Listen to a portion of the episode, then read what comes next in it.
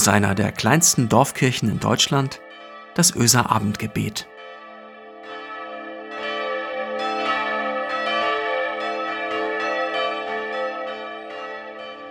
Herzlich willkommen und einen schönen guten Abend aus der Öser Kirche. Heute, wie angekündigt, mit mir.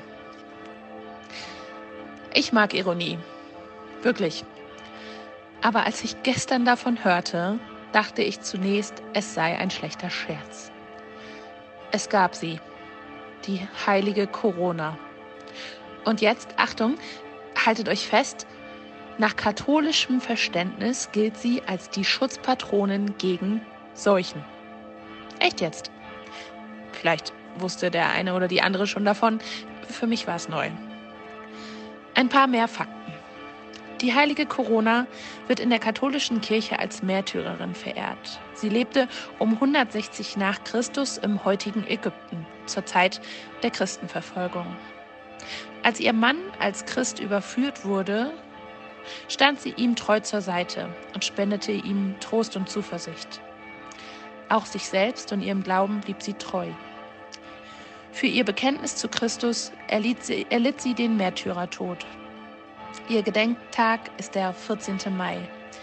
Im Aachener Marienstift befinden sich Reliquien der heiligen Corona. Die heilige Corona wird seit frühester Zeit besonders verehrt. Sie gilt als Schutzpatronin gegen Krankheiten und Seuchen. Wir protestantischen Christen haben es ja oft nicht so mit der Verheiligung von Menschen. Aber in der katholischen Kirche erbitten die Christen jetzt besonders die Fürsprache der heiligen Corona und Gottes Schutz vor Krankheit und Tod. Die heilige Corona. Unser jetziges Corona, gut 1800 Jahre später. Aber mal abgesehen davon, was für eine Frau, was für eine Christin. Sie steht zu ihrem Bekenntnis, zu ihrem Glauben. Junge Christenheit wurde damals verfolgt bis in den Tod. Die heilige Corona hat angeschaut, wie ihr Mann getötet wurde und ist kurze Zeit später selbst unbeirrt ihres Glaubens hingerichtet worden. Was für eine Wahnsinnsloyalität. Loyalität und Solidarität. Das ist auch das, wozu wir in dieser Zeit mit unserem Corona aufgefordert werden. An vielen Stellen entdeckt man große Solidarität. An anderen vermisst man sie. Schon immer haben mich Geschichten berührt, die für diese Solidarität stehen. Schon immer musste ich bei Geschichten, Film oder ähnlichem ein paar Tränchen vergießen, in denen Menschen füreinander eingestanden sind und noch mehr in Situationen, in denen man kaum damit rechnet.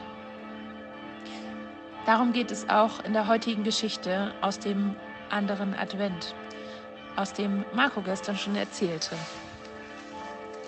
Advent in der S-Bahn. Dezember 2019. Früh gegen 8 Uhr in der S-Bahn von Radebeul nach Dresden-Strehlen. Ich sitze mit ungefähr zehn anderen Fahrgästen im Großraumbereich. Mir gegenüber ein junger Mann mit Baseballkappe und Kopfhörern. Neben mir eine junge Frau, so um die 35. Die Zugbegleiterin nähert sich. Sie ist nicht groß, schlank und wirkt resolut.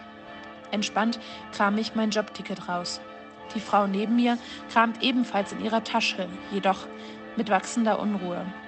Als die Zugbegleiterin vor ihr steht, stammelt sie etwas von vergessenem Portemonnaie, das wohl inklusive Monatsticket und aller Personaldokumente zu Hause liegt. Es ist ihr sichtlich unangenehm.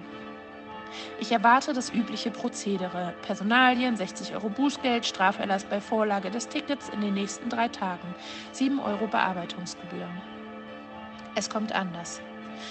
Einen Moment lang überlegt die Zugbegleiterin, bevor sie fragt, was soll ich denn da jetzt mit Ihnen machen? Eine Antwort bekommt sie nicht. Immer noch kramt die Dame nervös in ihrer Tasche. Mit gespieltem Ernst fragt die Zugbegleiterin, soll ich jetzt vielleicht mal meine Folterwerkzeuge auspacken? Oh, sage ich, haben Sie etwa einen Elektroschocker dabei? Sie? Nee, nee, da habe ich ganz andere Sachen. Nun wendet sie sich an die Runde der Fahrgäste. Finden Sie, dass diese Dame vertrauenswürdig aussieht? Auf jeden Fall, sage ich deutlich vernehmbar, denn längst ist mein Retterinstinkt erwacht. Die anderen Mitreisenden nicken zustimmend und sind spätestens jetzt Teil der Szene. Nur der junge Mann mit den Kopfhörern hat noch nichts mitbekommen. Die Zugbegleiterin tritt an ihn heran und signalisiert ihm, dass sie auch gern von ihm etwas hören würde. Er nimmt die Kopfhörer ab und ruft ein engagiertes Alles klar in die Runde. Doch klar ist hier noch gar nichts. Die Frage, was jetzt mit der Schwarzfahrerin werden soll, steht unbeantwortet im Raum. Ich unternehme einen weiteren Vermittlungsversuch und schlage vor, vielleicht kann die Dame ja ein Lied singen oder ein Gedicht aufsagen. Gute Idee. Jetzt in der Adventszeit reagiert die Zugbegleiterin und schaut die betroffene Dame neben mir fragend an. Wäre das ein Deal? Gespannte Stille. Alle im Bereich wollen jetzt wissen, wie die Sache ausgeht. Selbst der Typ mit den Kopfhörern ist ganz bei der Sache. Naja, also hier singen, das wäre jetzt nicht so mein Ding, stammelt die Dame. Gedicht, wie wäre es damit? Keine Antwort. Können Sie beten? Die Frau ist genauso verblüfft wie ich und wahrscheinlich auch die anderen Fahrgäste. Ja doch, sagt sie zaghaft, beten kann ich vielleicht. Ich bin gespannt, ob die Zugbegleiterin nun vorschlägt, das Vaterunser zu beten. Tut sie aber nicht. Stattdessen sagt sie mit einer kreisenden Armbewegung, die alle Umsitzenden einbezieht, toll, dann schließen Sie uns bitte heute alle in Ihr Abendgebet ein und geht weiter zum nächsten Wagen. Advent findet dort statt, wo wir es nicht erwarten. Aus Angst und Schrecken wird etwas Großartiges. Manchmal Freunde, fremde Menschen stehen füreinander ein. Und wenn diese Geschichte nicht für uns als Abendgebetsgemeinschaft gemacht ist, dann weiß ich es auch nicht. Also lasst uns gemeinsam beten und Menschen mit in unser Abendgebet einschließen. Gott, Solidarität, der Blick für die oder den Nächsten ist gefragt wie nie. Auch wenn das, was ist, was uns logisch erscheint und was wir gern beitragen wollen, werden auf der anderen Seite Fragen über, wie soll das bloß alles weitergehen und Müdigkeit über all dem Verzicht größer da wo uns die Geduld fehlt und das Durchhaltevermögen, schick uns etwas davon von dir. Heute, Gott, am Tag der Menschenrechte, beten wir für die Menschen, für die sich niemand oder noch zu wenige Menschen einsetzen. Du siehst all die Frauen, Kinder und Männer, für die die Grundrechte der Menschen anscheinend in dieser Welt nicht gelten. Lass uns Solidarität und Loyalität suchen. Lass uns Sehnsucht danach haben. Lass uns sie aufdecken und mit grellem Licht beleuchten, damit es ansteckt und Kraft gibt, damit sich niemand verlassen, allein nicht gesehen fühlen muss. Lass uns unseren Kindern und Enkeln von solidarischen Geschichten erzählen. Weißt du, damals, als einer für mich einstand, auf meiner Seite war, Lass diese Geschichten lauter sein als krankhafter Egoismus. Jesus, dein Sohn, stand für uns alle ein. Verankere dieses Gefühl der Loyalität in den Herzen aller Menschen. Amen. Und nun sende ich den Segen raus an euch.